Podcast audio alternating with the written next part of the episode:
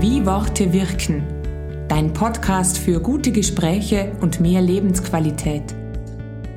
Heute am Mikrofon Helga Boss und bei mir zu Gast ist Marcel Hess. Marcel ist Unternehmer, Rettungssanitäter und Speaker. Und Marcel, dein Thema ist Entscheiden unter Druck. Schön, dass du heute da bist. Hallo. Ja, schön, dass ich da sein darf. Hallo, liebe Helga. Marcel, du kennst unseren Podcast, wie Worte wirken. Ähm, wie wirken Worte in deinem Thema, gerade bei Entscheidungen unter Druck? Also, das ist, das ist fantastisch, weil ich finde, wenn zwei Themen zueinander passen, dann ist es Entscheiden und Worte. Weil wenn ich eine Entscheidung treffe, egal ob unter Druck oder nicht, und dann kommuniziere ich sie danach nicht mit Worten, dann ist es, als wenn diese Entscheidung niemals passiert wäre oder sie wirkt nur für mich alleine. Das heißt, gerade, äh, du hattest ja angesprochen, im, im, im Rettungsdienst, wenn ich da nicht sage, welche Entscheidung ich getroffen habe und das mit Worten, dann wird nichts passieren. Ja, und das, äh, das ist, denke ich, der Zusammenhang der beiden Dinge. Wie wichtig ist dann die richtige Wahl der Worte? Also ich denke mir gerade als Rettungssanitäter, oder? Also ihr müsst ja sehr schnell, gezielt Entscheidungen treffen. Was passiert da, wenn ich nicht die richtigen Worte treffe? Also es ist, glaube ich, äh, gerade wenn du im, im, Rettungswagen unterwegs bist, ist es extrem wichtig, dass der Patient einen Ansprechpartner. Zum Teil äh, sind ja bei sehr schweren Unfällen, sind ja für einen Patienten bis zu fünf Leute, äh, die da um dich herumwuseln. Und ähm, für, den, für den Patienten oder die Patientin natürlich ist es unglaublich wichtig, einen Ansprechpartner zu haben. Das heißt, im Rettungsdienst kommuniziert, eine Person mit dem Patienten, damit der Patient weiß, auf wen muss ich meine Aufmerksamkeit richten. Ähm, der leitet den Patienten da durch und das gibt Sicherheit. Da heißt, da ist gar nicht so wichtig, was man sagt, sondern wer der Ansprechpartner ist und mit welcher Energie man für den da ist. Also das heißt, meine Aufgabe ist, wenn ich der Ansprechpartner für den Patienten bin, Sicherheit zu geben, äh, Klarheit zu geben und vor allen Dingen den Menschen durch den Prozess zu führen. Das hilft am meisten. Und das sehen wir natürlich nicht nur im Rettungsdienst so, sondern wir haben diese, diese Wichtigkeit der Ansprechpartner, der Worte, wo die Worte quasi durch den Nebel, dich durch den Nebel geleiten. Das sehen wir auch immer wieder in Unternehmen, das sehen wir immer wieder in schwierigen Projekten, wo es e extrem entscheidend ist, ähm, dass ich genau diese eine Ansprechpartner habe oder diese Stimme habe, die mich durch den, durch den Nebel führt. Wie weiß man dann bei so einem Unfall, wo bis zu fünf Personen für die Person zuständig ist, wer nun die Person ist, die das Wort führt?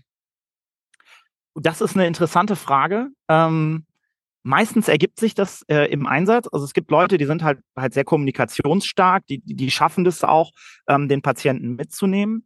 Ähm, andere Leute arbeiten auch lieber im Hintergrund. Äh, ich würde aber sagen, in der Regel ist es der Erstkontakt, also wer den Erstkontakt mit dem, mit dem Patienten hat. Also es ist ja so, dass nicht ähm, alle Fahrzeuge gleichzeitig eintreffen. Also wir haben ja in, in, Deutschland kommt dann Rettungswagen, das ist der, der letztendlich, da sitzen dann mindestens zwei Personen drauf, äh, wo man letztendlich auch hinterher im, im drin liegt und dann kann man noch einen Arzt dazu bringen, die kommen meistens nochmal mit zwei Leuten. Ähm, und das Fahrzeug, was zuerst eintrifft, von dem ist es meistens die Person, die dann dort den Erstkontakt macht, die der Kontakt dann auch bleibt. Okay. Und welche Erfahrung machst du im Unternehmen? Also du hast ja vorher auch die Brücke geschlagen zum Unternehmen, dass es da auch wichtig ist, dass es eine Person gibt, die in schwierigen Projekten kommuniziert. Wie ist deine Erfahrung? Ist es in Unternehmen dann oftmals auch so definiert, dass es einen gibt, der das Zepter in der Hand hat oder das Wort im Mund hat? Ja. Oder eher nicht? Also ja, was ist deine Erfahrung? Ja, also tatsächlich eher nicht. Also ich habe das äh, gerade bei Projekten, die, die größer sind oder die so ein bisschen in, in die Schieflage geraten, ähm, habe ich eher genau die umgekehrte Erfahrung, dass ganz viel äh, Gerüchteküche läuft, man, man, man untereinander überlegt, der hat das gehört, der hat das gehört und man viel weniger kommuniziert und viel weniger klar kommuniziert und auch ein bisschen Hemmung hat, vielleicht schlechte Nachrichten zu kommunizieren. Das ist aber letztendlich ein Trugschluss, weil wenn ich nicht anfange, das zu kommunizieren, was ist, dann merken Menschen das drumherum. Egal ob im Rettungsdienst oder im Unternehmen. Wenn ich, wenn ich anfange, dem Patienten seine Situation zu verschweigen, also zu sagen, na, ist schon nicht so schlimm, aber in Wirklichkeit fehlt ein Bein, um es mal drastisch zu machen. Das weiß derjenige ja, dass da ein Bein fehlt. Ähm, da muss ich schon mitarbeiten. Ja? Also na, natürlich gucke ich, dass ich das nicht schlimmer mache. Aber in Unternehmen ist es ja ganz genauso, dass ich das Problem habe, naja, das sind wir mal vorsichtig, da warten wir nochmal, wir sind uns nicht so sicher, dass das dann losgeht mit der, mit der Gerüchteküche. Irgendwie kommt es dann doch raus. Und die Unternehmen oder die Projekte, die sehr gut funktionieren, kommunizieren halt auch sehr, sehr früh schlechte Nachrichten oder Nachrichten, die vielleicht nicht nur rosa-rot sind. Und zwar mit einer nötigen Klarheit, schaffen so Klarheit. Und so gehe ich halt diesem ganzen, dieser, dieser ganzen Eigendynamik aus dem Weg. Und da wirken Worte sehr, sehr stark. Ja. Mhm. Entscheiden unter Druck. Was sind die mhm. drei Fehler, die ich machen kann, wenn ich unter Druck entscheide?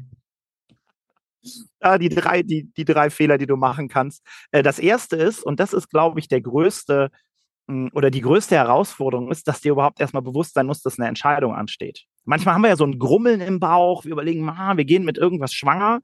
Und eigentlich sind das die Vorboten für eine Entscheidung. Ganz oft ist uns das aber gar nicht bewusst. Wir denken, ah, was habe ich für einen Stress? Und eigentlich steht eine Entscheidung an. Und das heißt, als erstes mal schauen, wo muss ich eigentlich eine Entscheidung treffen? Und entscheiden heißt ja auch immer Massenmord an Möglichkeiten. Das heißt, wenn mhm. ich mich für einen Weg entscheide, dann begehe ich ja wirklich, dann, dann schließe ich ja alle anderen Möglichkeiten erstmal aus. Ja. Und sich das heißt, dem bewusst zu machen, das mhm. ist der erste große Punkt. Das heißt, ganz viele verdrängen eigentlich die Tatsache, dass eine Entscheidung ansteht, oder? Also ja. ich glaube, das kennt jeder, entweder im beruflichen oder auch im privaten, dieses, dieses vor sich herschieben. Definitiv. Also, dass ich nicht nur Aufgaben prokrastiniere, also aufschiebe, sondern auch Entscheidungen. Genau, das ist der erste Punkt. Okay. Der zweite Punkt ist sicher, dass ich ähm, mir nicht genug Informationen besorge. Also, dass ich ähm, nicht versuche, Informationen auf verschiedenen Ebenen zu besorgen. Also es, äh, es gibt ja sowohl die Faktenlage, also das heißt, es gibt ja diese Zahlen, Daten, Fakten. Das heißt, ich gucke mir eine Excel-Tabelle an, sage, okay, jetzt treffe ich die Entscheidung. Die Entscheidung hat aber natürlich in, in den meisten Fällen auch etwas mit Menschen zu tun. Sie hat damit was zu tun, in welcher, in welchem Umfeld die sich sind. Machen wir es ein bisschen praktischer. Wenn ich eine Entscheidung in einem Unternehmen treffe und sage, ich ändere zum Beispiel jetzt meine Produktion, dann macht das vielleicht erstmal in den Zahlen Sinn, wenn ich jetzt sage, wir äh, produzieren mehr von Produkt A und weniger von Produkt B. Das mag wirtschaftlich die richtige Entscheidung sein oder auch, auch eine sehr gute Entscheidung. Jetzt ist aber natürlich die Frage, wenn ich diese Entscheidung treffe, wie viel Kraft habe ich in meinem Unternehmen, das zu tun? Welchen Zeithorizont habe ich dafür? Und was fällt vielleicht noch hinten rüber? Das heißt, ich habe zwar Zahlen, Daten, Fakten, aber ich habe auch immer ganz, ganz viele weiche Faktoren dabei. Und ich in, in, in meiner täglichen Praxis sehe ich, dass entweder Menschen sehr stark die weichen Faktoren betonen oder sehr stark die Zahlen, Daten, Fakten. Also das heißt, ich habe immer so eine, so eine Gewichtung dazwischen. Und wenn man sich dort bewusst wird und sagen, okay, ich nehme auch mal bewusst den Teil rein, wo ich nicht so stark bin bei der Entscheidung, dann werden die Entscheidungen meistens besser. Das ist also der zweite Punkt.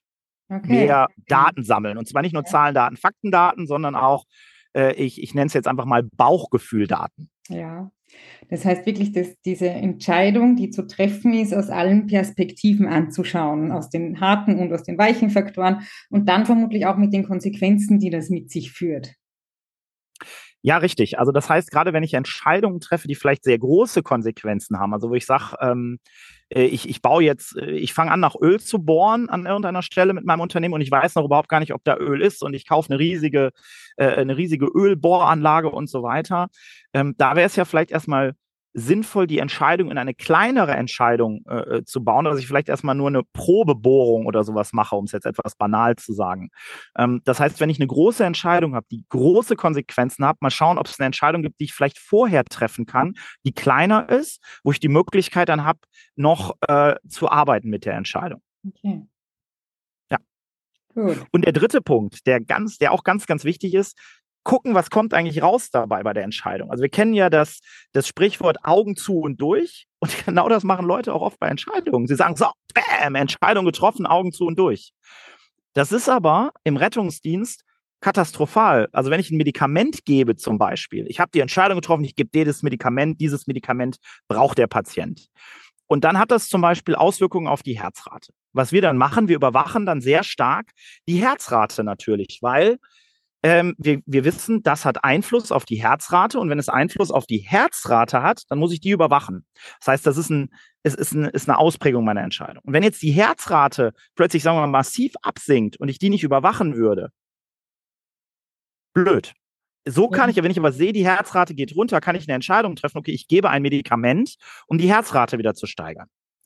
Jetzt der Übertrag aufs Unternehmen. Ich sehe mhm. ganz oft, dass Manager oder, oder Führungskräfte so eine Augen zu und durch Entscheidung haben. Das haben wir jetzt entschieden und das ziehen wir durch. Und das ist meiner Meinung nach das, der, der große dritte Knackpunkt, wo ich sage, guck hin und sei auch mutig und sag, okay, wir müssen vielleicht jetzt ein bisschen gegensteuern. Es das heißt gar nicht, dass die erste Entscheidung falsch war. Es sagt nur, dass es vielleicht eine weitere Entscheidung braucht. Um, um, um diese weitere Entscheidung treffen zu können, muss ich hingucken. Also eigentlich auch ein bisschen Mut zu diesem Trial and Error, oder? Also ich, ich gehe mal einen ja. Schritt und versuche und, und schaue dann, in welche Richtung es geht und treffe nachher den nächsten Schritt und den nächsten Schritt, oder? Also so. Genau, ja. Ja, das, das ist es. Ähm, so habe ich früher in, als Kind äh, habe ich angefangen mit meinen Computern zu arbeiten. Ich hatte ja keine Lust, irgendwie ein Handbuch oder so zu lesen. Ne? Als Kind einfach mal geguckt, was eingegeben. Naja, ist kaputt gegangen installiere ich halt Windows neu. Also das kann man jetzt mit Menschen nicht so gut machen, ja. Also das heißt, man muss sich natürlich schon seiner äh, en Entscheidungen bewusst sein, aber letztendlich die Entscheidung so runterzubrechen, dass ich genau das machen kann, nämlich Try and Error, auf das reagieren, was nach meiner Entscheidung kommt. Ja.